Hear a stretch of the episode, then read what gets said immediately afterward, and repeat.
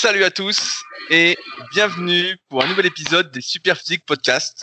Je suis Rudy et je suis en compagnie de Fabrice. Nous sommes les fondateurs du site superphysique.org destiné aux pratiquants de musculation sans dopage et nous sommes très heureux de vous retrouver aujourd'hui. Salut Fabrice. Salut Rudy. T'as failli, as failli louper la phrase Je suis avec Fabrice. Je t'ai senti, il y a eu un petit ouais, exact, exactement parce que je pensais à mon introduction. je pensais à mon introduction. Alors, avant de commencer, je voulais rappeler que cet épisode est sponsorisé par l'application de podcast de sport No Minute. Alors, K-N-O-W, plus loin, Minute, M-I-N-U-T, qui est une application qui regroupe des podcasts de sport. Donc, vous pouvez retrouver évidemment les Super Physique Podcasts dessus, mais également les Secrets du kayak, mon autre podcast. Leadercast aussi. Il y a une rubrique développement personnel entrepreneuriat, mais également des podcasts comme euh, Upsa Strength, comme euh, Labo RNP, comme euh, Biomécanique Podcast, comme euh, Objectif Performance de mon pote euh, Julien, sur lequel je suis passé il y a pas très longtemps. Plein de podcasts qui peuvent vous aider à trouver des pistes intéressantes. Comme vous le savez, nous, on parle surtout de musculation pour les pratiquants sans dopage, naturel, qui désirent progresser, qui désirent prendre du muscle. Et si d'autres thématiques peuvent vous intéresser, comme la préparation physique, eh ben, vous trouverez sans doute votre bonheur sur l'application No Minute, qui est disponible donc sur toutes les plateformes, que ce soit iOS ou le Play Store. Euh, personnellement, bah, j'écoute les podcasts que je vous ai cités, donc euh, je les écoute dessus, donc n'hésitez pas. Et normalement, il y a pas mal de mises à jour qui doivent arriver sur cette application-là. Et je rappelle que ce partenariat entre guillemets est euh, dans une optique plutôt d'encouragement, euh, dans le but d'encourager ceux qui se bougent. Et Max, euh, le comment on peut dire, le chef de nos minutes, ça fait un petit moment que je le connais. Et donc, euh, quand il m'a proposé d'être partenaire avec Superphysique sur le podcast, eh ben, j'ai accepté. Donc, n'hésitez pas, si ça vous intéresse, euh, d'en savoir un peu plus sur la préparation physique notamment, à télécharger cette application.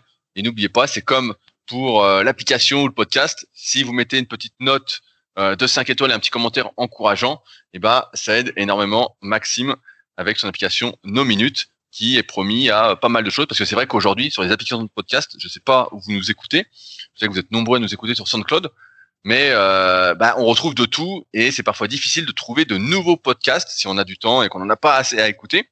Et si on est passionné de sport, bah, nos minutes vous aidera à trouver des podcasts qui peuvent sans doute vous intéresser euh, à enrichir votre connaissance et pourquoi pas à mieux progresser également. Voilà, Fabrice.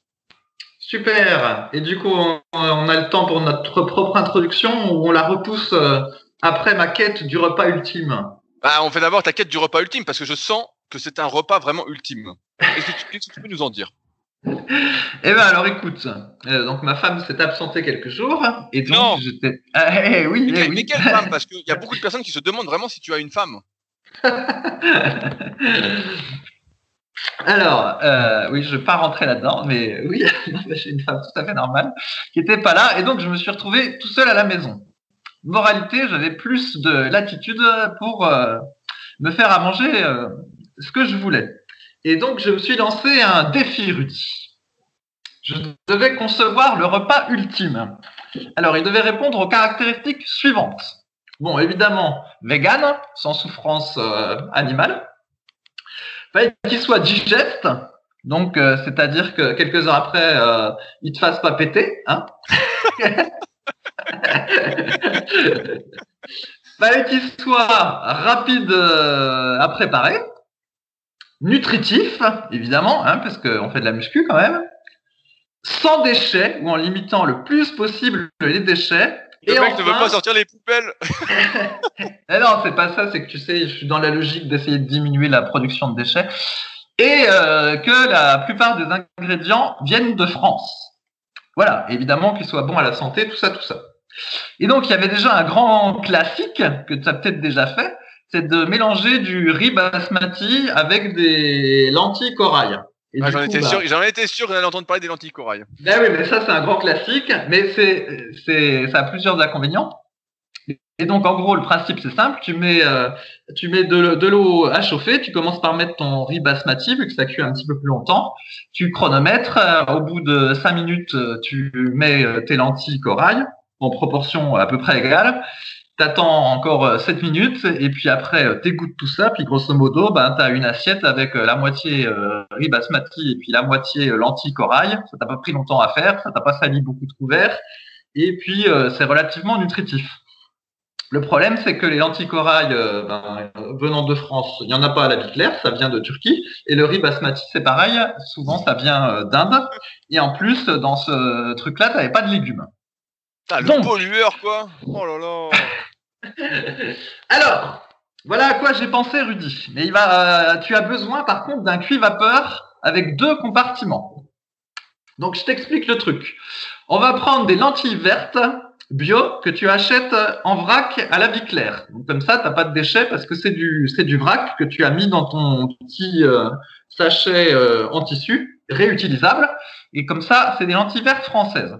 Ensuite, pour le riz, tu prends le riz semi-complet de Camargue, français également, pareil que tu achètes avec ton petit sachet euh, en tissu vrac. Du coup, bah, tu as deux, deux aliments français, ça c'est bon. Ensuite, tu vas au rayon légumes. Là, bah, ça tombe bien, c'est la saison des carottes, donc tu vas prendre des carottes en vrac. Et après, tu passes par le rayon euh, huile, tu prends de l'huile de colza française, qui est moins chère que l'huile d'olive d'ailleurs. Tu vas au rayon frigo, puis là, tu prends le tofu blanc, le moins cher euh, du rayon. Donc là, ah, contre, enfin, tu as arrêté ton tofu de luxe. voilà, mais bon, celui-là, il est peut-être pas français d'ailleurs, il est peut-être allemand, mais là, j'ai pas de solution pour le tofu.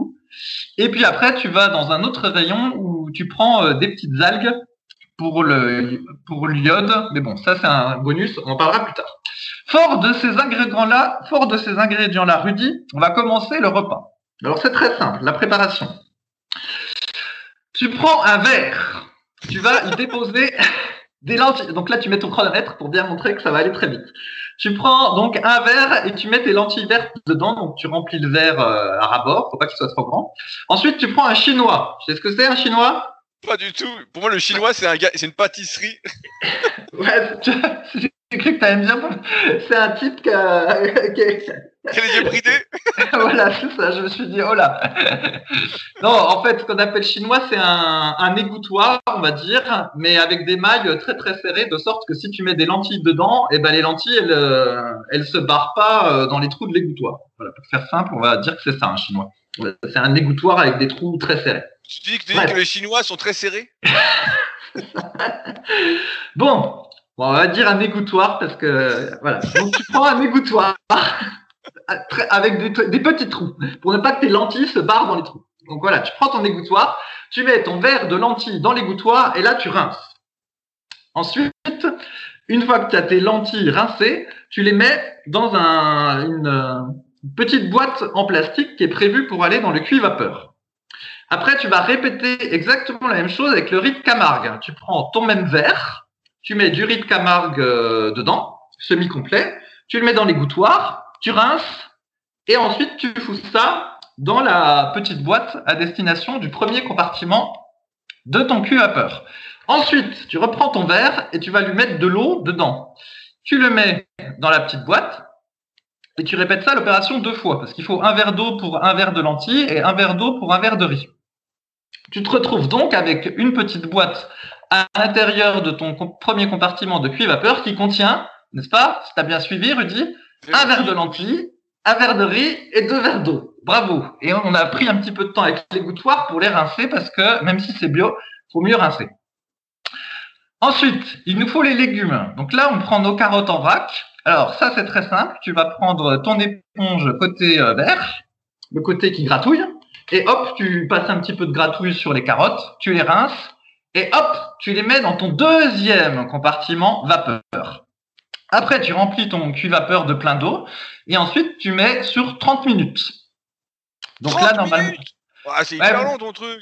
ouais, mais là, tu n'as plus besoin d'être là. En fait, la partie où tu avais besoin d'être là, ça t'a pris deux minutes. En fait, là, ça me prend plus rapidement de le faire que de le raconter. Donc, tu, tu mets ça pendant 30 minutes. Tu te casses. Tu fais euh, des pompes, des abdos, euh, ce que tu veux. Tu écoutes un podcast. tu fais des pompes pour mériter d'avoir le droit de manger.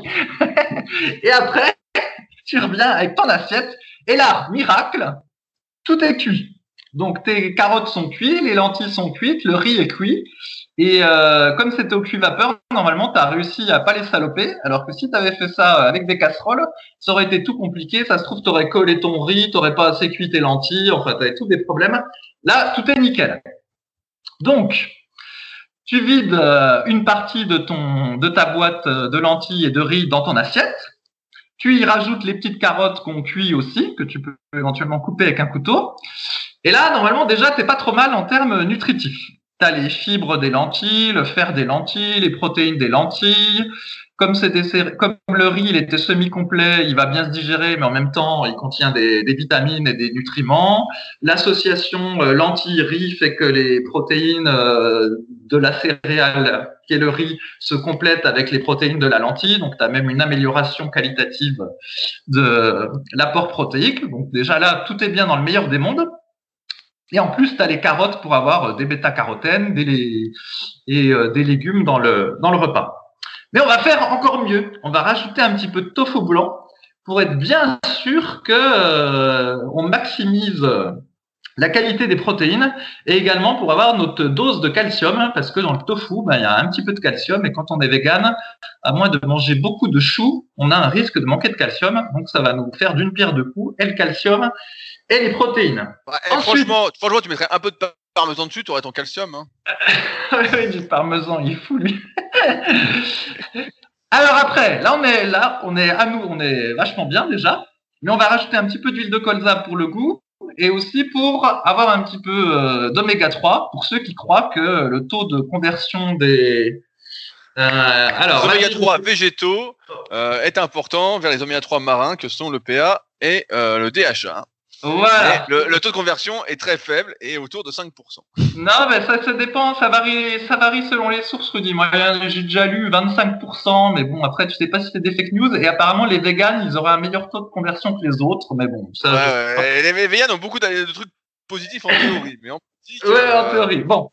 En tout cas, voilà, tu rajoutes un petit peu d'huile de colza pour le goût et éventuellement pour les oméga 3. Et ensuite, mais ça c'est pareil, c'est du bonus. Moi, j'achète des, espèces de d'algues en vrac et j'en mets euh, un petit peu sur euh, beaucoup de mes plats. C'est pour avoir, ma dose euh, d'iode parce que bah, comme je mange pas de, poisson et que je mange pas de sel enrichi en iode, eh ben j'ai un risque de manquer d'iode et donc je mets un petit peu d'algues et du coup ça me donne mon diode. Mais bon, tout le monde n'est pas obligé d'en rajouter. Et voilà, tout ça pour dire que là, avec ce plat, eh ben, tu as le plat ultime, ça t'a pas pris longtemps. Euh, tous les nutriments que tu peux avoir et euh, ça se digère bien et en plus ça vient de France et quasiment t'as rien pollué, t'as juste la petite barquette du tofu blanc parce que tu peux pas l'acheter en vrac ça. la question, que, tout le monde se pose c'est combien de centimètres de bras ou de cuisses as-tu pris avec ce repas? Ah ben si c'était directement lié au repas, moi j'en mangerais tous les jours mais il va falloir attendre quelques mois peut-être pour savoir. Et, et donc tu t'es fait ce repas pendant plusieurs jours de suite parce que tu étais tout seul? Ouais, ouais, c'est ça. Ah bah j'étais heureux comme tout avec mon repas comme ça. Mais bon, ce qu'il y a, c'est que euh, ma femme a peut-être pas envie de manger ça tous les jours, donc euh, je suis obligé de, de, varier un petit peu plus maintenant qu'elle est là, et donc de passer un petit peu plus de temps en cuisine. Mais en tout cas là, euh, c'était bien pratique. Ouais, moi je, vous donne le, je, vous donne le, repas de la masse ultime. Vous prenez du riz, vous faites cuire. Pendant qu'il cuit, vous faites vos œufs au plat, et quand c'est cuit, vous mélangez le tout. Vous prenez de la ratatouille surgelée, vous pouvez mettre dans l'eau du riz en même temps et c'est nickel. Vous avez ratatouille, riz et œuf. Et voilà pour la masse. Ouais, ouais, ouais. je vois l'idée, je vois l'idée, mais moi-même, j'en mangeais des tonnes d'œufs, euh, des œufs bio euh, avant d'être vegan et avant que je pense aux petits poussins mâles. Donc, je, veux bien croire que ton repas soit intéressant, mais il faut que je trouve des variantes aux œufs, Rudy. D'où euh, ma proposition. Mais, mais, mais ça, ça t'emmerde pas d'attendre 30 minutes que ça cuise? Ben non, parce qu'en fait, il suffit d'anticiper le truc. Donc tu le lances, euh, je sais pas moi, tu, tu fais autre chose pendant ce temps. Soit tu le lances après. Ouais, c'est ça, qui, est chiant. alors que, alors que dans mon repas ultime, moi, ce qui me fait juste chier, c'est que l'eau elle bout. Une fois qu'elle bout, ben, je mets le riz, euh, mes légumes dedans. En même temps, ben, j'allume un autre, euh, un autre feu entre guillemets. Je fais mes œufs et puis en fait, c'est prêt en même temps et puis j'ai pas attendu en fait. Oui, je vois bien, je vois bien, mais c'est c'est juste une stratégie à avoir, Rudy. Il faut anticiper que tu tout lancé le bignou 30 minutes avant euh, le, vrai repas. Quoi. Et encore, je dis 30 minutes, tu peux très bien le faire euh, une heure et demie avant, et puis euh, après tu fais. quand, tu fais ce repas, est-ce que tu fais pour plusieurs fois en même temps?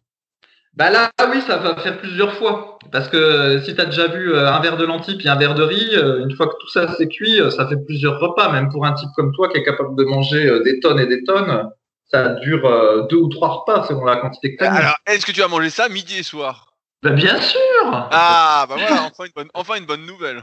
Je vais dire, putain, ce repas a l'air chiant comme tout, euh, si en plus, pour une fois. Le restaurant, hein. Donc voilà, c'était la quête du repas ultime. Si vous avez d'autres idées, n'hésitez pas à dire. Mais euh, je suis assez content, c'est une valeur sûre. Mais bon, riz lentilles, de toute façon, c'est toujours une valeur sûre. Ouais, je sais pas, c'est une valeur sûre. Moi, j'ai jamais trop aimé les lentilles au goût, et puis mélanger avec du riz, ça, ça doit pas être. Ah, au goût, c'est pas le. Ça vaut pas un bon plat de pâtes avec des œufs ou du riz avec des œufs, quoi. hein. donc, pour ceux euh, qui nous découvrent aujourd'hui, pour rappel, donc, ou ceux qui nous suivent depuis longtemps, on a fondé le site superphysique.org en 2009 parce qu'il n'y avait déjà rien à l'époque pour les pratiquants naturels de musculation que nous sommes. Et euh, on a cherché à lutter contre toutes les idées reçues. On continue de le faire encore aujourd'hui, euh, soit plus de dix ans après, en écrivant des articles, en faisant des vidéos, en ayant un forum, le plus vieux forum euh, du web de musculation, et d'ailleurs le seul qui est encore très actif, puisque les autres sont tous en train de couler petit à petit. Car ceux qui restent, euh, je ne sais pas s'ils existent encore, du moins à ma connaissance. Et à partir de ça, bah, on a développé plein de projets.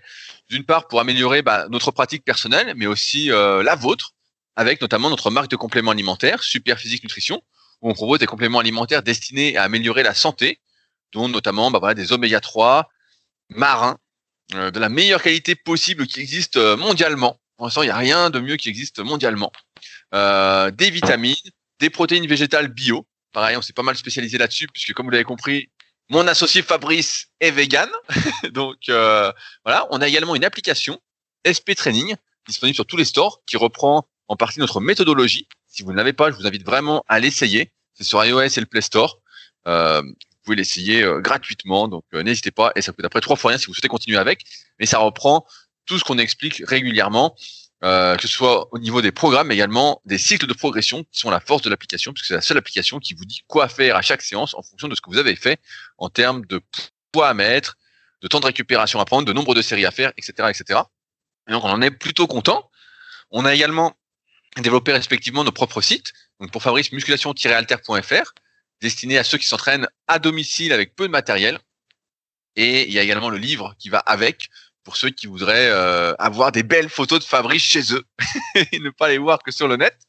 Et j'ai également mon propre site, rudicoya.com, sur lequel je propose du coaching à distance depuis 2006, mais également des livres et formations, dont notamment le guide de la prise de masse au naturel, qui est mon dernier livre, mais euh, aussi la formation super physique, qui est euh, l'apothéose de tout ce que j'ai appris depuis maintenant euh, une vingtaine d'années, euh, ça va vite, sur méthodesp.rudicoya.com. Et enfin, dans la vraie vie, on a la Villa Super Physique qui vous accueille en temps normal, si vous êtes de passage à Annecy, vous cherchez un endroit où loger, et le Super Physique Gym, qui est notre salle d'entraînement également à proximité d'Annecy, et qui en temps normal vous accueille. Si vous êtes d'Annecy, et vous cherchez une salle un peu différente, ou euh, si vous êtes de passage et que vous souhaitez vous entraîner, et dans ce cas-là, bah, il faudra venir aux horaires où j'y suis, puisque ce n'est pas une salle euh, traditionnelle. Voilà. Ouais, bah d'ailleurs, il pourrait peut-être finir par rouvrir ton gym parce que j'ai, il y a Disney qui doit rouvrir, euh, je sais plus, en, en avril. C'est en avril que Disney a prévu de Oui, rouvrir. mais bon, ils ils l'ont dit depuis longtemps, Disney. Ils avaient dit, ah, je crois que c'est en novembre, j'avais vu passer le truc, ils avaient dit le 13 avril. Et a priori, tout va rouvrir mi-avril. Mais bon, on n'en sait rien, il suffit qu'il y ait un nouveau variant et puis on, on est baisé. Hein. Non, mais bon. C'est tellement imprévisible tout ça qu'on ne sait pas. C'est parce que la blague, en fait, c'est que de plus en plus de gens suivent euh, les fermetures et les ouvertures de Disney parce que jusqu'ici, ils ont eu un bon timing.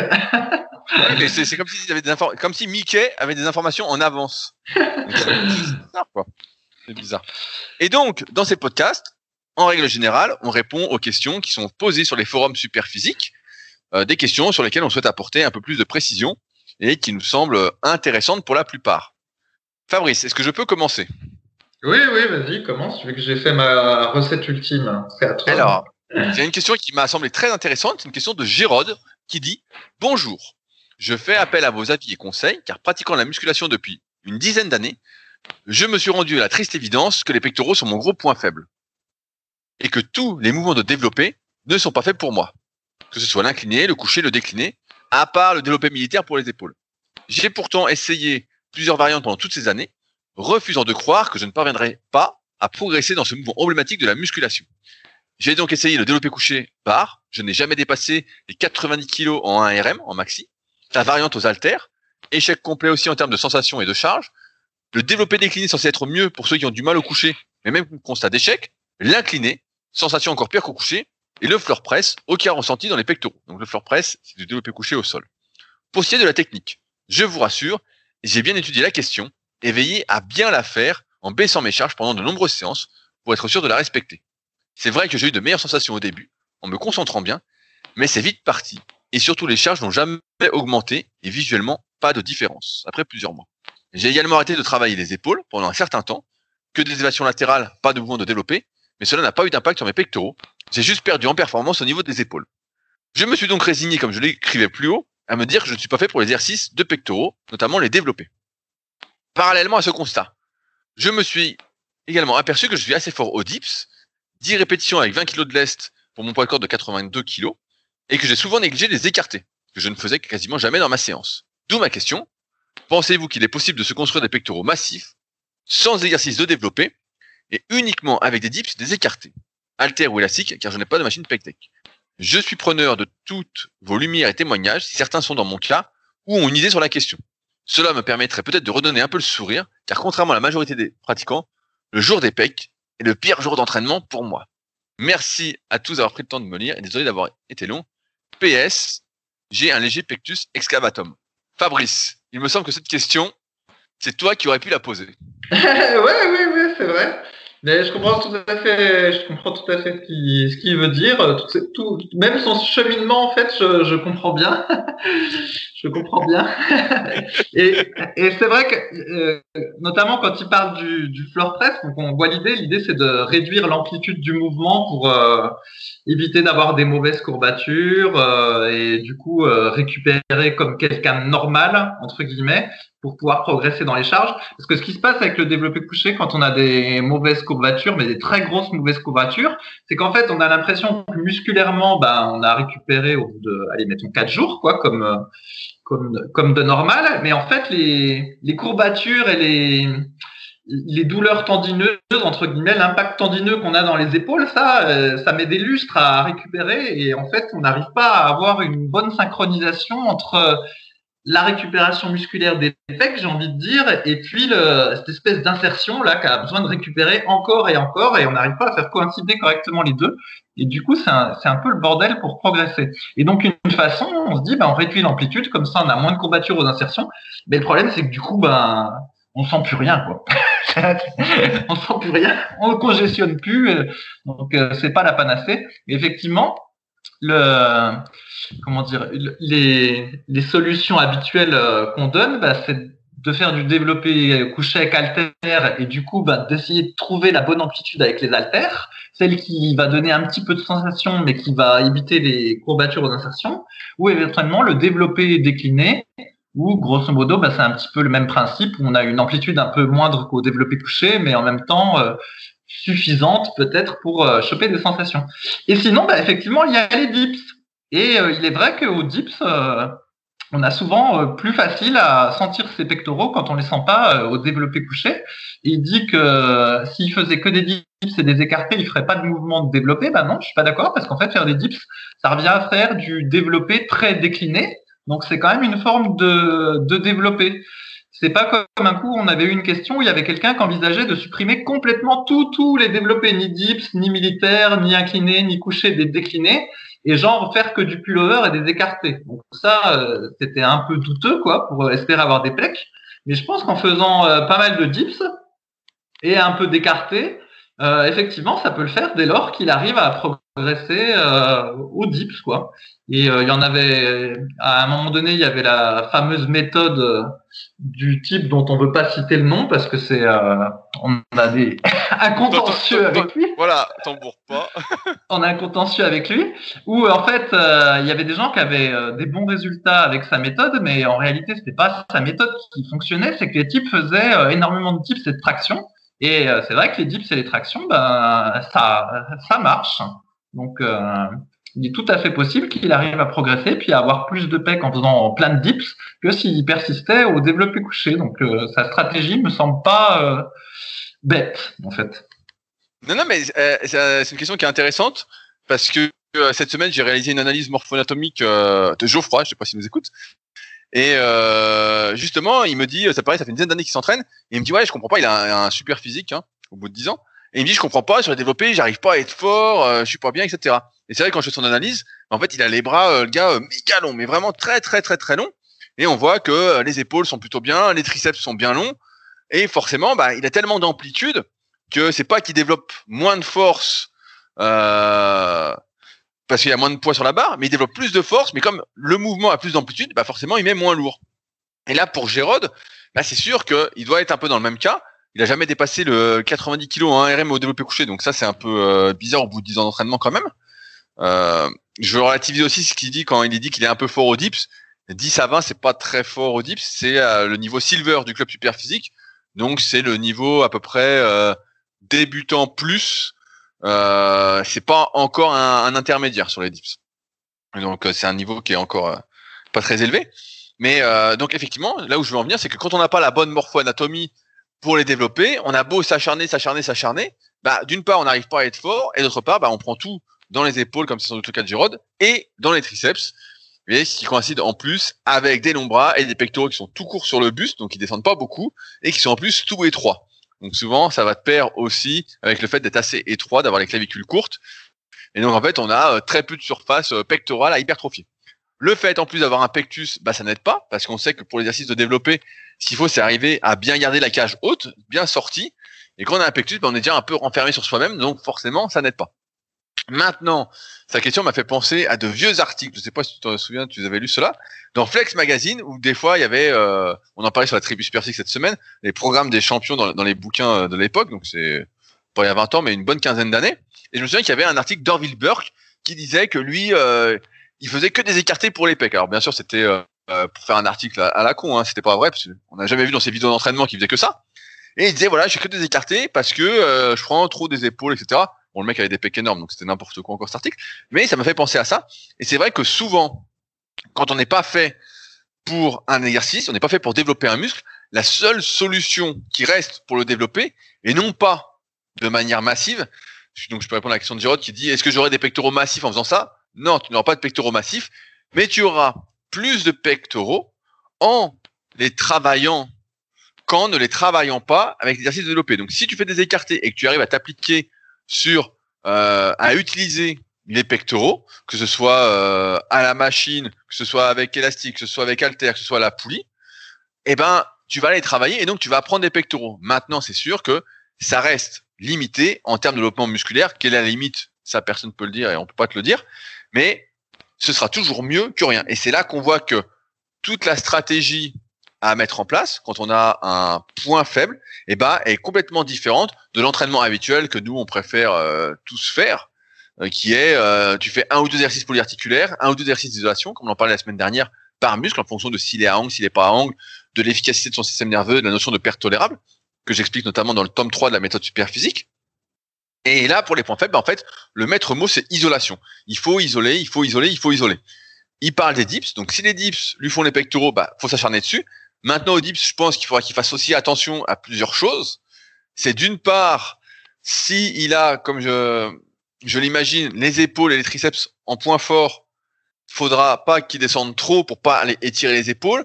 Et il faudra peut-être s'arrêter quand il fait ses séries, en dehors du reste pause, d'attendre en haut entre les répétitions quand ça deviendra dur, de tendre les bras à chaque répétition pour minimiser le travail des triceps. D'autre part, il faudra qu'il penche un peu le buste en avant, pour essayer d'être le plus possible dans l'axe des fibres du grand pectoral, même si euh, c'est un peu compliqué avec les dips, mais du moins il peut s'en rapprocher.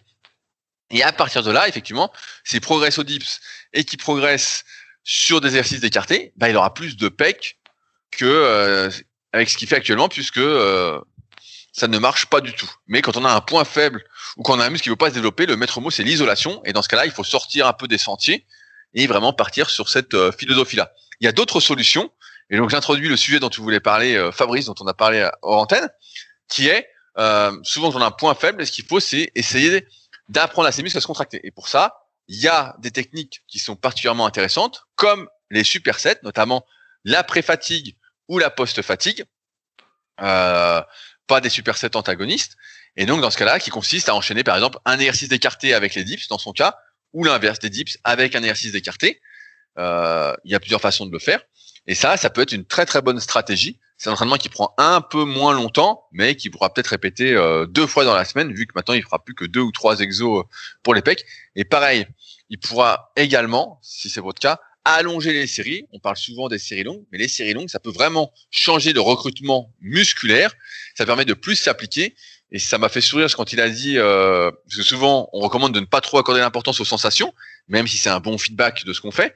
Parce que quand on recherche absolument les sensations, bah effectivement, on se concentre à fond sur la technique, on s'applique, on s'applique, mais dès qu'on va forcer, bah on perd un peu de sensations, on n'arrive plus euh, entre guillemets à progresser à rajouter des répétitions, des séries, etc. Et c'est là qu'est le dilemme en fait, c'est qu'on se rend compte que lorsqu'on n'est pas fait pour un muscle, bah, c'est très compliqué. Et c'est pour ça que dans ce cas-là, je recommande plus d'allonger les séries pour garder le muscle sous tension et vraiment s'appliquer là-dessus, plutôt que d'augmenter les poids qui euh, peuvent changer également le recrutement musculaire. Donc euh, voilà tout ce qu'il peut essayer de faire. Euh, mais c'est vrai que sa situation n'est pas anormale et je vois plein de gens en analyse morpho-anatomique que je propose sur mon site qui euh, ont les pectoraux euh, récalcitrants. Mais après, euh, nous, avec les années, on aurait tendance à vous dire que quand on n'est pas fait pour un muscle, voilà, et qu'on a déjà essayé pas mal de choses et que ça vient pas, bah, ça sert à rien de s'acharner, s'acharner, s'acharner, parce que c'est beaucoup d'acharnement, beaucoup de travail pour des petits gains, alors que j'ai écouté un podcast d'ailleurs récemment sur Upside Strength, qui est sur l'application No Minute, où la personne disait, bah pareil, c'était un type qui avait une quarantaine d'années, je crois, et qui disait que voilà, au bout de 20 ans d'entraînement, euh, quand il entraînait des gars, pareil, ça fait longtemps qu'il s'entraînait, il se concentrait sur l'amélioration de ses points forts plutôt que l'amélioration de ses points faibles parce qu'il disait voilà, euh, les points faibles, on a mis ce qu'il fallait en place, c'est pas venu. Euh, maintenant, euh, donc c'est la prépa physique, il disait mieux vaut améliorer les points forts et, et en muscu, on pense un peu la même chose avec le recul. Il faut quand même essayer si ça fait pas longtemps qu'on s'entraîne, mais voilà, si ça fait longtemps, je pense que c'est des détails et que finalement, il y a très peu de plaisir à prendre 2 mm de pec avec des entraînements qui peuvent en plus ne pas être très très plaisants. Après avoir encore une fois quel est votre objectif et votre vision euh, sur le moyen et long terme? Fabrice. Ouais, et eh ben, je vais revenir un peu sur les dips, c'était un peu évacué vite. Sur le, le forum, avant qu'il s'appelle Superphysique, il y avait, on faisait des, des, concours de dips et il y avait quelque chose qui nous avait motivé. C'était un type dans les années 60, euh, je crois, qui s'appelait Marvin Heder. Oui, c'est ça. Et en fait, qui avait, euh, qui était super, euh, super balèze, euh, y compris pour l'époque. Et on attribuait le fait qu'il soit super balèze au fait qu'il était très fort aux dips. apparemment, il bombardait les dips et donc il avait réussi à faire une rep, je crois, avec. c'est de, presque, presque 200 kilos, c'était 180. Ah, ouais. Je sais plus si c'était des, des, livres ou des. Ouais, je crois, que c'était 400 livres. Je crois c'était. Euh, ouais, mais je pense que justement c'est ce type-là qui euh, nous a tous poussé à un moment donné à faire des dips et puis qui après, comme, comme des bourrins, puis qui après a provoqué des tas de douleurs au sternum. Ça c'est l'inconvénient des dips. ça peut finir comme ça en douleur au sternum. Et je voulais ajouter euh, au niveau technique pour solliciter les pectoraux et euh, réduire un petit peu le stress au niveau euh, des tendons des épaules, souvent des barres euh, en V sont préférables à des barres parallèles, mais bon, des fois on n'a pas de choix à la salle. Et en plus des écartés, il aurait pu aussi rajouter du pullover. Comme ça, bah, il fait des des et puis ça lui fait un travail de la poitrine sous, sous tous les angles, autant que faire se peut, et avec un peu de chance. Avec ça, bah, il arrivera à choper euh, des pecs. Et qui sait, une fois qu'il en aura un petit peu, et eh ben ça se trouve, s'il revient à faire du développé décliné ou du développé couché avec halter, et eh ben peut-être que là, il aura des sensations qu'il n'avait pas euh, avant quand euh, il n'avait pas suffisamment de pecs. Il est possible que des exercices qui ne convenaient pas, et eh ben finalement, ça, finisse par lui convenir. Oui, ça c'est vrai. Plus tu prends de muscles et plus tes sensations entre guillemets s'intensifient. Et c'est vrai que quand t'as pas de muscle et que tu cherches les sensations, bah entre guillemets, euh, t'as pas de sensations quoi, parce que t'as pas de muscle. Et donc quand tu prends un petit peu justement dans ce cas de points faibles, bah, c'est aussi le but, c'est que toute cette phase un peu de rattrapage de points faibles, c'est qu'à terme tu dois pouvoir revenir à un entraînement plus classique et justement un peu exploser euh, grâce à cet entraînement plus classique. Et si tu n'arrives pas à y revenir, bah, en fait tu es un peu coincé avec euh, tes petits gains. Et euh, c'est ça tout le problème des points faibles, c'est que surtout que ça fait 10 ans qu'il s'entraîne et il a pas dit quel âge il avait. Mais euh, c'est très très dur de revenir sur dix années d'entraînement, euh, de mauvaises habitudes, de mauvaises utilisations, on va dire, euh, de ses pectoraux au détriment des épaules et des triceps. Il va falloir du temps et du temps, et ça prend pas juste quelques mois. Ça va prendre sans doute des années pour que ça se fasse.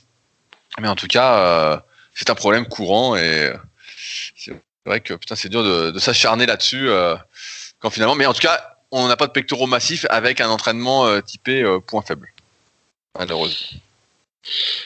Ok, alors est-ce qu'on fait une petite aparté de 5 à 10 minutes sur les supersets comme la dernière bah fois on avait fait sur la brûlure bah, Évidemment, je t'ai lancé sur les supersets. Ouais, mais justement, tu, m'as grillé l'intro. Alors comme il y a souvent on a plein de témoignages de gens qui disent euh, bah, on aime bien la muscu, on veut en faire tout ça, mais vraiment on n'a pas beaucoup de temps. Faire euh, une heure et demie ou deux heures, euh, comme vous dites, c'est impossible.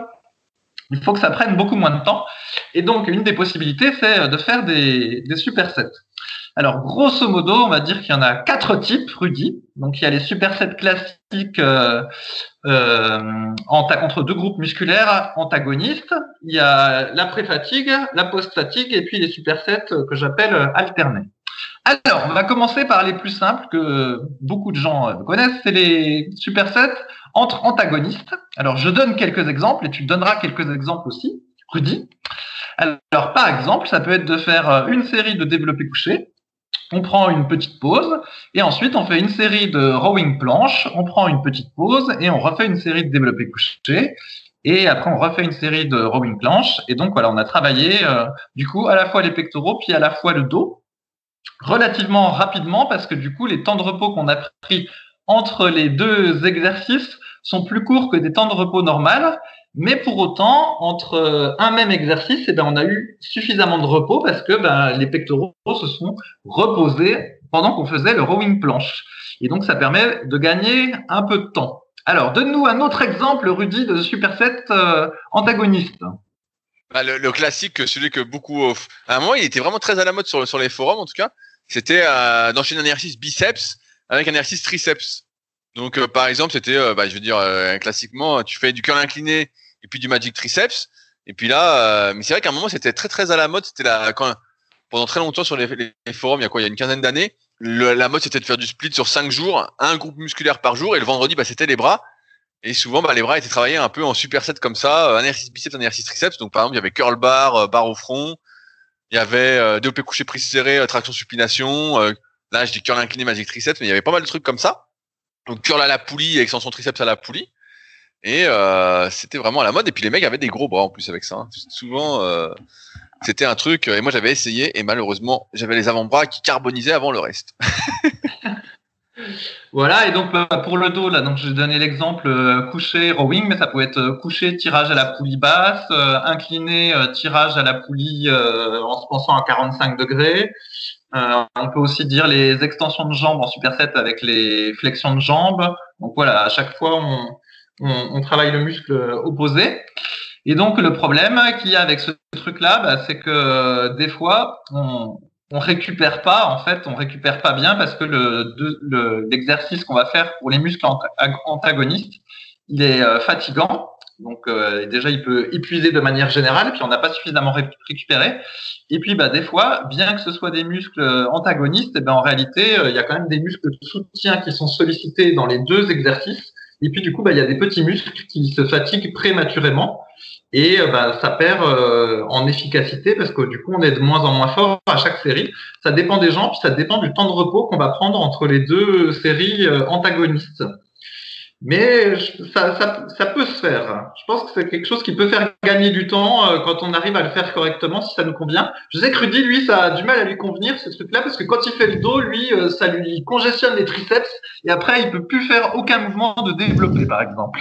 Non, non, mais le, truc euh, des super antagonistes, le, problème, c'est que dès que tu te mets à forcer sur un exo, bah, en fait, j'ai besoin de récup pour pouvoir reforcer après, entre guillemets.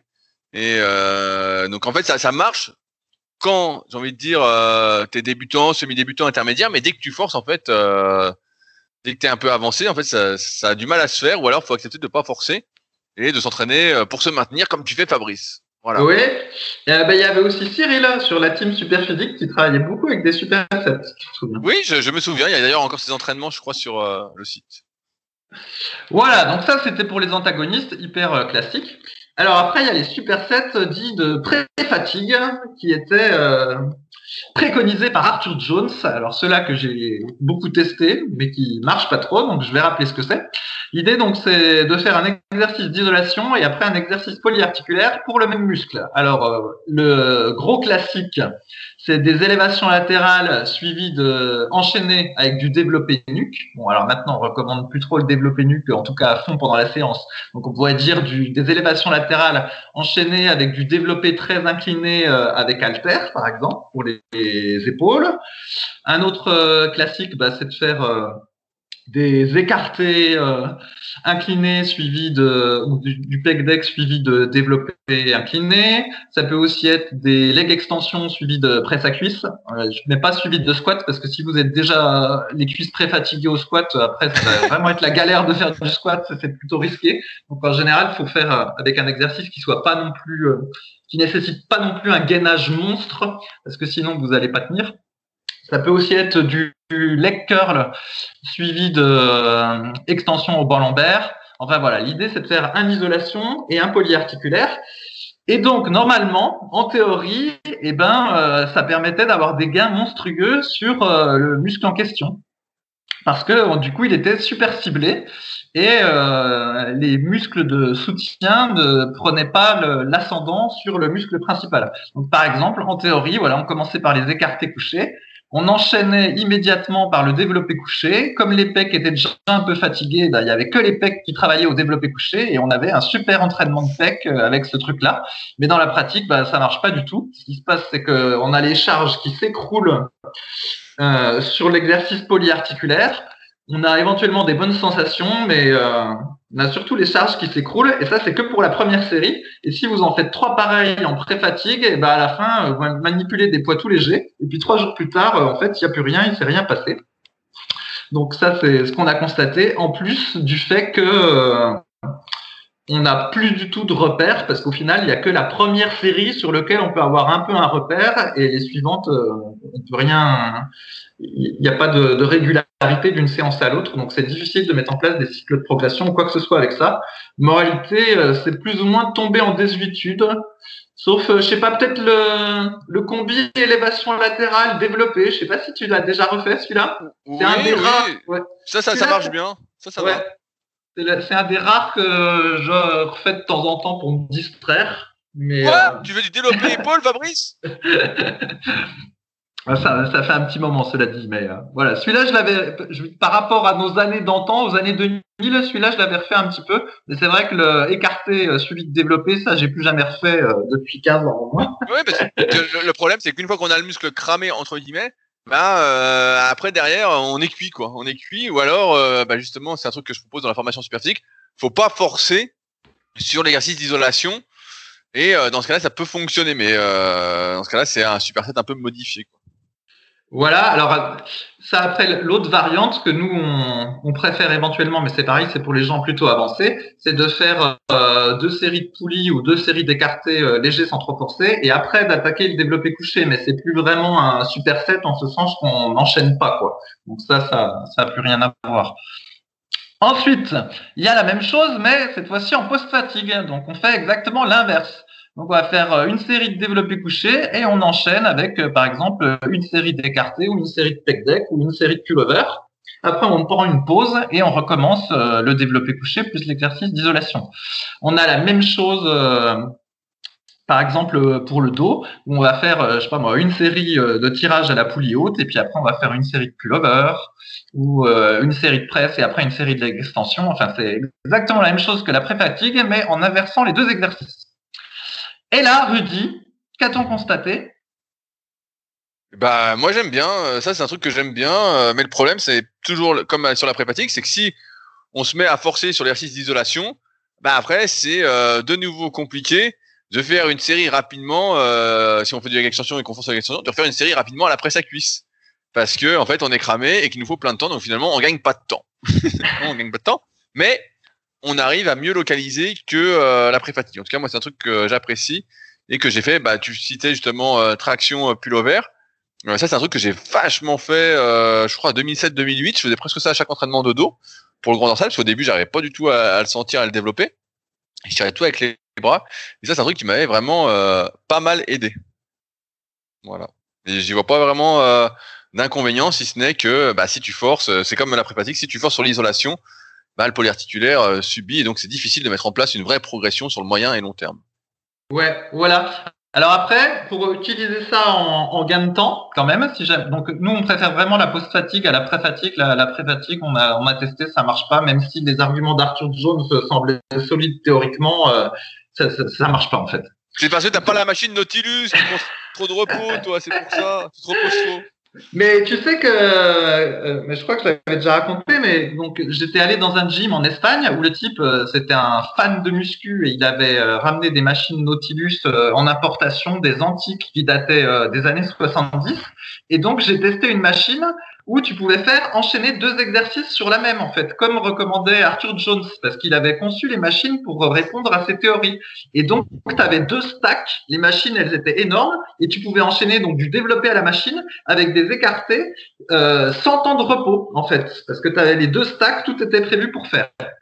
Bon, bref, tout ça pour dire que. Et alors, et alors t'es, devenu énorme ou pas quand t'as Ah, non, non, non, non, non, mais c'était. T'as pas explosé comme Mike Menzer Il faut savoir, Rudy, que si tu as, en fait, les machines d'Arthur Zone, on disait que c'était super, que grâce à la cam, il y avait une résistance variable, du coup, que le muscle travaillait non seulement dans toute son amplitude, mais en plus avec une tension constante euh, qui tenait compte des variations des leviers et tout le bordel. Ça, c'était la théorie. Mais en fait, la pratique, c'est que les machines, elles, franchement, elles étaient pourries. Ça n'a rien à voir avec les hammer d'aujourd'hui qui sont mille fois mieux.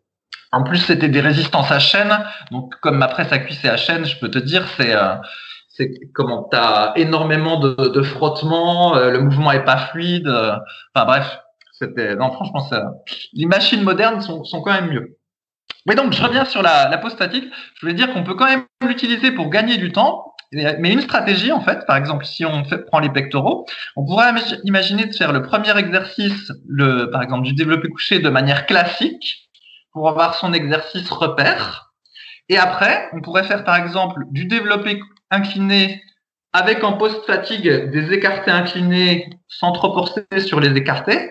Et puis du coup, ben, l'incliné et les écartés, ceux-là, ils seraient faits en superset.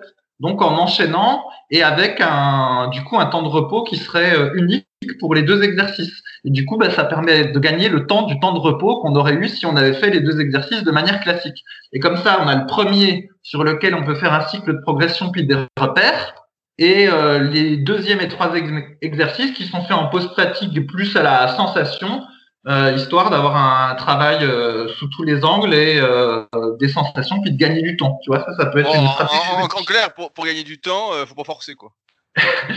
Bah, si, si, tu peux, euh, tu peux forcer un peu aussi, mais pas trop parce que sinon, euh, les deuxièmes, la deuxième et la troisième série, elles servent plus à rien en fait. Donc euh, voilà. Et sinon, bah, il y a une quatrième catégorie que moi j'aime bien. Bah, J'appelle ça les séries alternées, où là, bah, on va faire des supersets sur des exercices qui n'ont strictement rien à voir. Alors, Ah, je m'attends au pire. Alors, c'est qu'est-ce que c'est? Ah, si, c'est bon, je sais ce que c'est. Mollet avant-bras. Bah, par exemple, tout à fait, ça peut être ça. Ça peut être euh, des trucs qui n'ont rien à voir. Ça peut être mollet avant-bras. Euh, tu peux aussi de temps en temps euh, intercaler carrément des abdos euh, entre tes séries normales. Alors, bon, Eh, toi, eh, Est-ce que cuit, euh, cuit vapeur et abdos, ça compte comme Pompe cuit vapeur, est-ce que ça compte ça? Par exemple, Rudy, est-ce que tu as déjà fait bah, une série de développé couché tu euh, te reposes 30 secondes, tu fais une petite série d'abdos, tu te reposes 30 secondes, puis tu refais du développé couché. Est-ce que tu as déjà fait des trucs comme ça? En gros, ah, l'idée, non, c'est pas Ah, ça, c'est tout ce que j'aime pas, ça. ça c'est Ah, intercaler les abdos dans d'autres exercices qui ne sollicitent pas vraiment les abdos. Bah non, Ça- parce que le, le problème, c'est encore une fois, c'est que si tu forces un temps soit peu, alors c'est sûr, si tu veux une série de 20 au crunch ou euh, tu t'en fous, Oui, oui. mais euh, si tu forces au développé, bah déjà, tu te mets bien une bonne minute avant de euh, récupérer. Et puis ensuite, tu dis, bon, euh, je repasse dans une minute ou deux minutes. Tu fais ta série d'abdos, putain, bah ça te réessouffle parce que t'as forcé, donc en fait, t'es t'es roulé, quoi. Oui, non, mais là, je parle de, de petites séries d'abdos, en fait, où tu te, tu te sors pas les doigts, là, sur les abdos. C'est, tu les travailles, euh, du coup, entre les séries, jamais sans forcer, mais comme tu as fait plein de séries d'abdos, du coup, bah, ça te fait un travail d'abdos que tu as réussi à caser euh, en gagnant du temps, tu vois. C'est ça que j'appelle une, une série alternée. Ok, et donc toi, je sais que tu es un grand adepte de ça. non, ben, pas, comme je viens de décrire. Ça, comme je viens de décrire, je l'ai déjà fait, mais je fais plus. Mais effectivement, des trucs du style euh, mollet avant-bras ou euh, el fly abdo, enfin, tous les petits exercices, là, les faire en série alternée, je trouve que ça gêne pas, c'est pas fatigant, euh, ça fait gagner du temps. Et puis ça permet du coup bah, de travailler ces petits muscles qu'on a souvent négligés, puis euh, que j'ai souvent dit qu'ils sont importants pour euh, prévenir les, blessures. Et donc voilà, c'est un autre type de, de superset. Ouais, et, et, donc finalement, euh, si on fait ces supersets là, est-ce qu'on gagne vraiment du temps? Bah oui. Puisqu'on oui. rajoute, des, rajoute des exercices. Ah bah ouais, bah oui, sur ce point de vue-là, oui, c'est sûr. sûr Alors, que finalement, la meilleure stratégie pour gagner du temps n'est-elle pas de sacrifier des exercices? ouais, ouais, bah c'est sûr, tu peux aussi faire euh, 5 x 5 au développé couché, ensuite euh, 4 x 10 au curl et puis rentrer chez toi. Hein. Tu peux aussi faire ça pour gagner du temps. Ou alors, à l'avenir, tu pourras faire ta musculation en jouant à la console. Tu auras un personnage et tu appuieras sur les boutons pour qu'il fasse du développé couché. Ouais, ouais. en, ah oui, avec la, comment ça s'appelle, le, le, truc de, j'ai oublié, la, la réalité virtuelle. Ça. Tu te mettras ton, ton, petit casque et puis euh, tu feras du développé couché en appuyant sur les boutons. Non, mais après, c'est vrai qu'il y a beaucoup de personnes qui manquent de temps et que les supersets, ça peut être une idée intéressante. Je pense que le mieux, c'est les supersets euh, de tout ce qu'a dit Fabrice. Il y il y a deux solutions. Si c'est pas le rattrapage d'un point faible, bah, le superset antagoniste, je trouve que c'est vachement bien. Surtout euh, quand on débute, voilà, semi-début ou qu'on est intermédiaire. Ça fait vraiment gagner du temps. Après, voilà, quand on force, bah, ça devient plus compliqué. Mais euh, sinon, c'est super bien. Et quand c'est une stratégie de point faible, comme on disait tout à l'heure avec les pectoraux, bah, la post-fatigue, c'est quelque chose qui marche pas mal du tout. On recommande, bah, comme vous l'avez compris, de pas trop forcer sur l'isolation derrière, mais juste pour améliorer le recrutement euh, musculaire, le recrutement moteur. Et euh, de pas non plus courir entre les exercices. Mais voilà, si on force sur l'exercice polyarticulaire, bah, après d'aller doucement à son exercice euh, d'isolation. Après, il disait, bah voilà, on prend son temps de récupération, on prend une minute, on fait son exercice, on reprend une minute, on refait l'autre. Voilà, ça, c'est des bonnes stratégies parce que l'entraînement, pour prendre du muscle, doit pas non plus devenir un entraînement cardio-vasculaire. ça doit rester un entraînement euh, musculaire. Et euh, si vous courez, bah, c'est un peu, si vous êtes essoufflé avant de faire une série, bah, forcément, l'impact musculaire sera bien moins important et ça deviendra le facteur limitant. C'est d'ailleurs pourquoi, par exemple, sur l'exercice de cuisse, bah, si vous faites du squat, même si on ne le conseille pas spécialement, faire des séries de 20 ou plus, bah, en fait, le facteur limitant après, c'est le cardio et c'est plus les muscles, d'où euh, l'adaptation de la longueur de série en fonction des exercices et des facteurs limitants. Mais ouais, c'est vrai que euh, aujourd'hui tout le monde manque de temps et donc ça peut être une bonne solution, c'est super set. Voilà, bah, j'ai fait le tour de ce que je voulais dire. Comme ça, ça fait un petit rappel. Mais merci, docteur Fabrice. Hein. Alors la, la, semaine prochaine, vous pouvez euh, proposer le sujet que vous souhaitez que Fabrice aborde, puisqu'il va bien évidemment le préparer. Donc euh, n'hésitez pas. Euh, je voulais traiter une question qui m'a été posée, qui est super intéressante. C'est une question de Rutuo qui dit Est-ce que si on a été obèse par le passé et qu'après perte de poids, il reste encore du gras récalcitrant? Ainsi que des adipocytes, est-on condamné à avoir un taux de testostérone moins élevé que si on était jamais, si on n'avait jamais été en surpoids, malgré le fait qu'on ait atteint son body fat, son taux de graisse idéal selon, selon vous? D'ailleurs, le taux de graisse idéal, dans ce cas, est-il plus élevé? Alors, c'est une super question. Euh, J'attaque en premier, vu que c'est ma question. Euh, effectivement, je pense que lorsque l'on a été plus gras auparavant, euh, et là, il parle sans doute de grosses pertes de poids, eh ben, en fait, il faut savoir que les cellules graisseuses, qu'on appelle les adipocytes, sont euh, là à vie. En gros, voilà, c'est la théorie de base qui prévaut, c'est que on tue pas les cellules graisseuses. Une fois qu'elles sont créées, on les remplit, on les euh, désemplit, on les vide, mais elles sont toujours là. Et ce qu'il faut savoir malheureusement, c'est que ces adipocytes secrètent des hormones, secrètent elles-mêmes des hormones qui vont favoriser leur remplissage. Ce qui veut dire qu'au moindre écart alimentaire, si vous mangez un peu plus que vous besoin, euh, et ben ça va prédisposer à reprendre du gras, à ce qu'elles se remplissent. Tout est fait pour ça, et effectivement, c'est un peu antagoniste à avoir un taux de testostérone élevé. Alors après, le taux de testostérone élevé, c'est quelque chose qui est assez individuel, mais c'est sûr que ça n'aide pas par rapport à celui qui n'a jamais été gras, euh, qui n'a pas euh, d'antécédents ou d'hérédité qui va entre guillemets contre la prise de muscle et euh, le fait d'être relativement sec, parce que effectivement, voilà, quand on a été gras et qu'on a ces adipocytes, bah euh, ça contrecarre un petit peu euh, le taux de testostérone. Après, il faut également savoir que avoir un fort taux de testostérone, c'est pas non plus la garantie de prendre plus de muscles. Il faut savoir que les hormones dans notre corps agissent via des récepteurs. Et donc, il faut, et ça, c'est un facteur qui est difficilement contrôlable, il faut que nos récepteurs soient de bonne qualité. Faut des récepteurs qui soient en nombre, notamment pour la testostérone, on parle de récepteurs aux androgènes, soit en nombre et soit ce qu'on appelle sensibles. Euh, si on en a très peu et qui sont insensibles entre guillemets à la testostérone, ils sont de mauvaise qualité, on va dire. Euh, et ben, on peut avoir toute la testostérone du monde, on prendra pas plus de muscles que ça. Et il y a de fortes chances qu'en plus, cette testostérone, dans ce cas-là, se transforme en oestrogène et en DHT, donc on perd ses cheveux et qu'on ait les seins qui poussent. C'est pour ça que parfois, euh, les gars qui sont pas très heureux pour la muscu euh, et qui en plus se dopent, prennent de la testo notamment ou des anabolisants, donc des dérivés de testostérone, et ben se retrouvent euh, chauves avec une gynécomastie et pas beaucoup plus de muscles. J'en ai vu beaucoup sur les forums euh, quand c'était, euh, ça en parlait beaucoup à, l'époque, notamment sur des forums comme Body Info. et donc dans ce cas-là, bah, c'est que les gars en fait ils n'ont pas les récepteurs qu'il faut et donc ça fonctionne pas. peu importe ensuite qu'on ait atteint son taux de graisse idéal ou pas. Et je dirais encore effectivement, quand on a été gras auparavant, le taux de graisse idéal est évidemment différent de par rapport au fait que si on n'avait jamais été gras. C'est pour ça que tout ce qu'on fait quand on est enfant, quand on est adolescent, quand on est jeune adulte, tout au long de sa vie, va influencer ben, euh, notre taux de gras idéal et notre apparence physique. Si on a toujours été gras, il y a pratiquement aucune chance que notre taux de graisse idéal soit de 8%, les abdos, les veines, etc. Il y a très très peu de chances. Euh, maintenant, si on n'a jamais été gras, eh ben, euh, c'est possible et c'est pour ça qu'on voit des types des fois qui sont à 8-10%, des types qui sont assez euh, avantagés génétiquement là-dessus et qu'on fait plein de sports auparavant, euh, qui mangent bien, etc., etc. Euh, et qui eux en fait se maintiennent à ce taux de gras-là en étant en forme, en étant très très bien. Je rappelle que le taux de graisse idéal, c'est le taux de graisse euh, auquel vous vous sentez en forme, vous n'êtes pas fatigué, vous avez de la force. C'est à, à, mettre en parallèle avec ce que j'appelle moi le kilo magique, notamment euh, ou le kilo tragique. Euh, j'en parle dans le guide de la prise de masse au naturel et j'en parlerai dans le guide de la sèche au naturel quand les salles réouvriront euh, un jour, si je le sors, voilà. Et euh, en fait, qui est de dire que il y a un moment, par exemple en prise de masse, quand on prend, on, on se rend compte avec l'expérience, quand on prend un kilo, des fois on prend un kilo de trop et d'un coup on n'a pas plus d'énergie, on est juste un peu plus fatigué, on est moins bien. En fait, c'est un kilo qui sert à rien. Et ça, bah, c'est le kilo un peu tra tragique, j'ai envie de dire.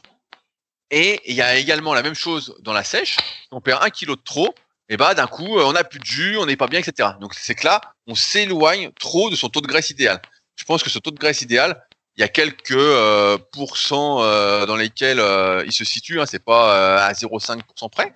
Et après, il y a le kilo magique. Pareil, c'est si on n'est pas à son taux de gras idéal et qu'on est un peu en dessous ou un peu au-dessus.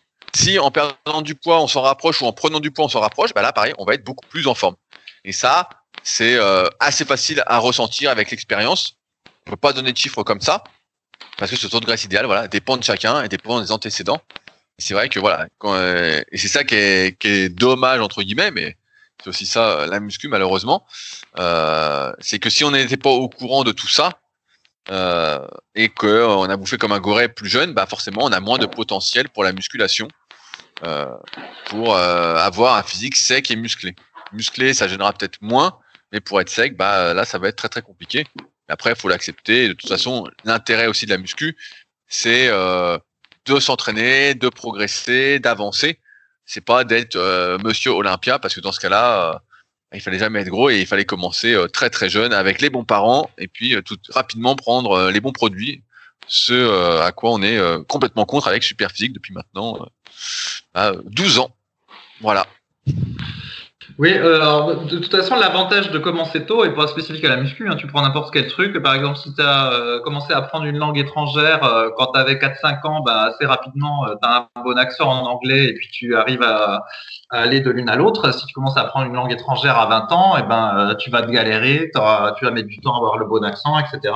Il y a beaucoup Quoi, de choses. Tu parles, pas, tu parles pas espagnol? T'es pas bilingue mais, Non, mais l'espagnol, encore, c'est plus facile au niveau de l'accent. Mais c'est vrai que l'anglais, si tu as commencé l'anglais entre guillemets trop tard et que tu pas parler à ton adolescence parce qu'à l'école, on te faisait pas parler anglais ou parce que tu étais timide, euh, vas-y pour attraper l'accent, quoi. Ah, en, tu vas galérer. bah, D'ailleurs, toi, tu, tu, peux faire le malin, hein, monsieur euh, Donc, euh, je pense que ni toi ni moi, on doit l'ouvrir sur ce sujet.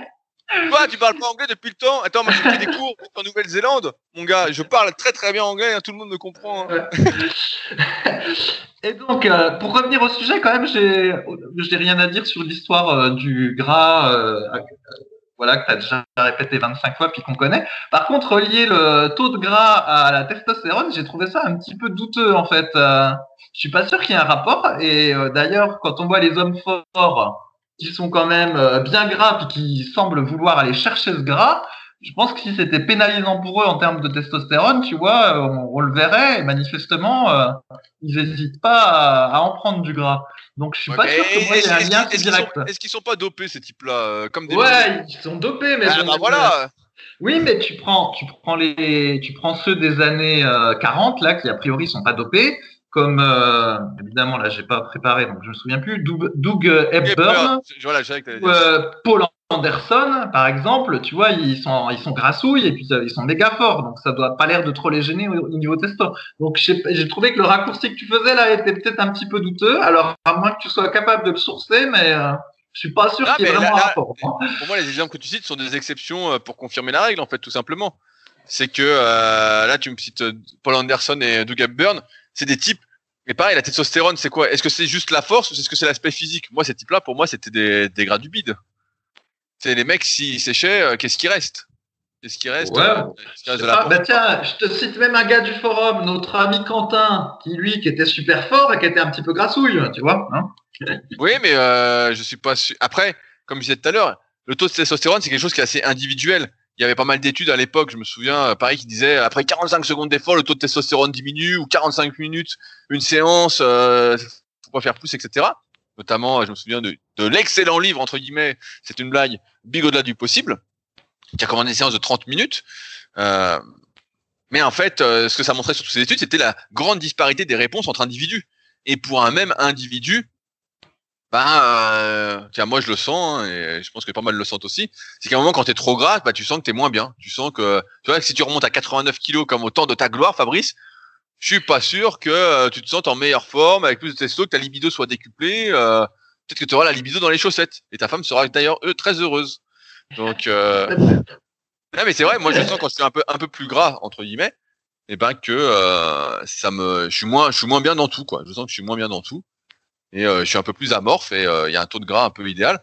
Après, c'est sûr que résumer la testostérone juste à l'apparence physique, c'est un peu euh, réducteur, je suis bien d'accord. Mais pour l'exemple, c'est sûr que normalement, plus t'es gras et plus t'es gras. Après, est-ce que Doug Hepburn et Paul Anderson n'étaient pas justement des monstres de génétique qui sont l'inverse de notre ami Rutio, qui lui, justement, quand il avait pris du gras, bah, c'était plutôt une boule de gras et c'était pas un, un strongman, quoi.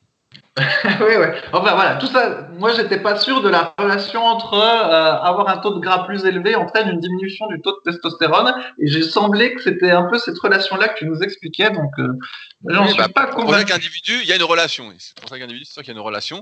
Après, Voilà. euh, jus- jusqu'où ah, C'est sûr que quand t'es bien gras, tu fais moins de muscles. Hein. sauf si, sauf si t'es dopé comme un mulet. Ça, c'est différent. Voilà, et l'autre technique pour euh, savoir si on a le kilo de trop ou le kilo de pas assez, c'est si tu bandes le matin, si tu bandes pas, c'est pas bon signe, c'est qu'il y a un truc qui va pas. Et voilà, c'était le conseil séduction de Fabrice. Si vous... C'est pas le conseil séduction, c'est le conseil euh, euh, bonne santé. Non mais c'est vrai, je rigole, ça va faire rire les gens parce qu'ils aiment bien quand on parle de sexualité, ça les fait rigoler.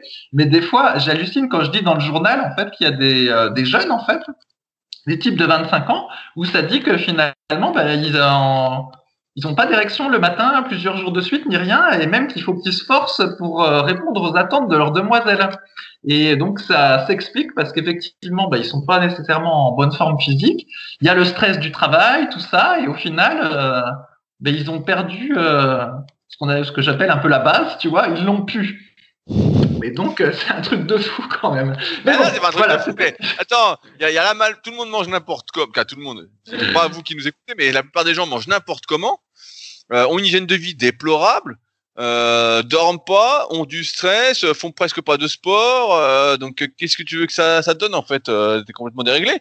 Et puis, eh, je vais, allez, je vais être salaud, mais c'est pareil du côté féminin. Donc, si les filles sont de moins en moins jolies aussi et de moins en moins attirantes, bah forcément, euh, tu il y a un combo un peu qui se fait quoi. hein, euh. Ouais, ouais. eh ben, justement, figure-toi, euh, critique pas les filles, Rudy, parce que je continue mes petites analyses euh, des coureurs euh, et coureuses autour de chez moi. Et ben, c'est assez dramatique, mais euh, quand il pleut, c'est 90% de femmes et 10% de mecs dehors en train de courir. Hein. Vraiment là, je sais pas ce qui s'est passé, mais si c'est le confinement ou si c'est Instagram ou que sais-je, mais le nombre de femmes, et je dis bien femmes, hein, pas filles, qui se sont mis à la course à pied, c'est un truc de fou. Hein. J'en vois plein, plein, plein, plein. Et beaucoup plus, de, beaucoup plus que de mecs. Et quel que soit le temps. Hein. Donc euh, là, sur le coup, je suis surpris. Quand tu sais qu'il y a, quand j'avais, quand j'étais adolescent puis que j'allais courir, en fait, il y avait quasiment que des mecs. Et ben là, la proportion, c'est euh, c'est inversé. Je suis euh, assez sur les sur les fesses sur ce sujet. Je sais pas si c'est comme ça à Annecy, mais ici c'est flagrant. Hein. Les femmes, elles explosent les mecs en course à pied. Hein, c'est vrai qu'à là, quand je fais du, du kayak, bah, je vois souvent des filles courir. C'est vrai que euh, j'en vois beaucoup. Alors moi, mon explication, elle est très simple. Hein. C'est que les hommes sont en sucre. Quand il pleut, euh, bah, ils fondent. Voilà. c'est possible, mais bon. Voilà, ils, mangent, ils, mangent, ils, mangent, trop de sucre et puis voilà, c'est fini quoi. Déjà qu'il y en a 57% euh, des hommes en France qui sont en surpoids ou obèses, un chiffre bien supérieur à ceux des femmes, et ben ça semble pas s'améliorer. Bah anyway. ça va pas s'améliorer, donc euh, autrement dit, euh, si, si, si, vous continuez à bander, euh, vous avez plus de chances de, de conclure. Quoi. Sur un malentendu, bien évidemment. Hein. et bah sur ce, on va s'arrêter sur ces scènes paroles. On est déjà à 1h06 de podcast. On espère que vous avez passé un agréable moment en notre compagnie. Je rappelle notre partenaire d'aujourd'hui, No Minutes, K-N-O-W, plus loin M-I-N-U-T, application de podcast de sport que je vous invite à télécharger et au moins à essayer. Si vous êtes curieux sur la prépa physique, l'entrepreneuriat et autres, vous ne serez pas déçus. Vous trouverez sans doute, euh, comment on peut dire, chaussettes à vos pieds. Voilà. Euh, si vous avez des questions, n'hésitez pas à utiliser les forums super physiques. Ils sont là pour ça. Et comme vous voyez, on y répond encore plus en détail à l'oral. Si vous souhaitez nous aider à faire connaître le podcast, j'ai vu qu'on avait pris des commentaires sur l'application podcast d'Apple. J'ai oublié de les noter, je les citerai la semaine prochaine. Mais merci à ceux qui ont laissé des commentaires.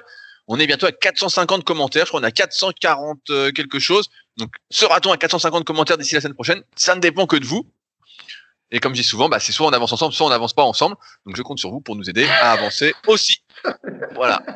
T'as as changé de citation vu que Macron t'avait piqué la tienne? Ils me volent tous mes citations depuis le début. J'étais, en fait, il y a un type la fois, voilà, je finis là-dessus sur Instagram ou sur une demi-vidéo, il me dit ah, euh, il me dit plus je vois tes vidéos, plus je me dis que t'étais un précurseur.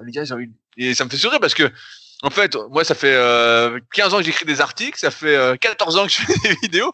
Donc évidemment, on était là avant tout le monde en fait.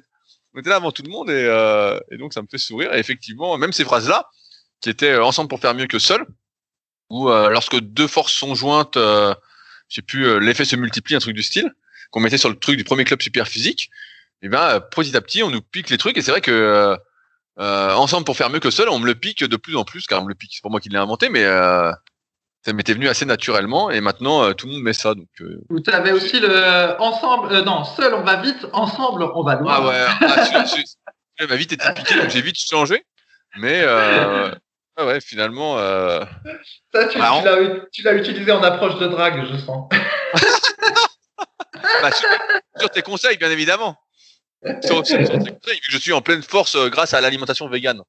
Voilà. Allez, sur ce donc, eh ben, on se retrouve la semaine prochaine pour un nouvel épisode dans la bonne humeur. Bon entraînement à tous. Salut. Salut.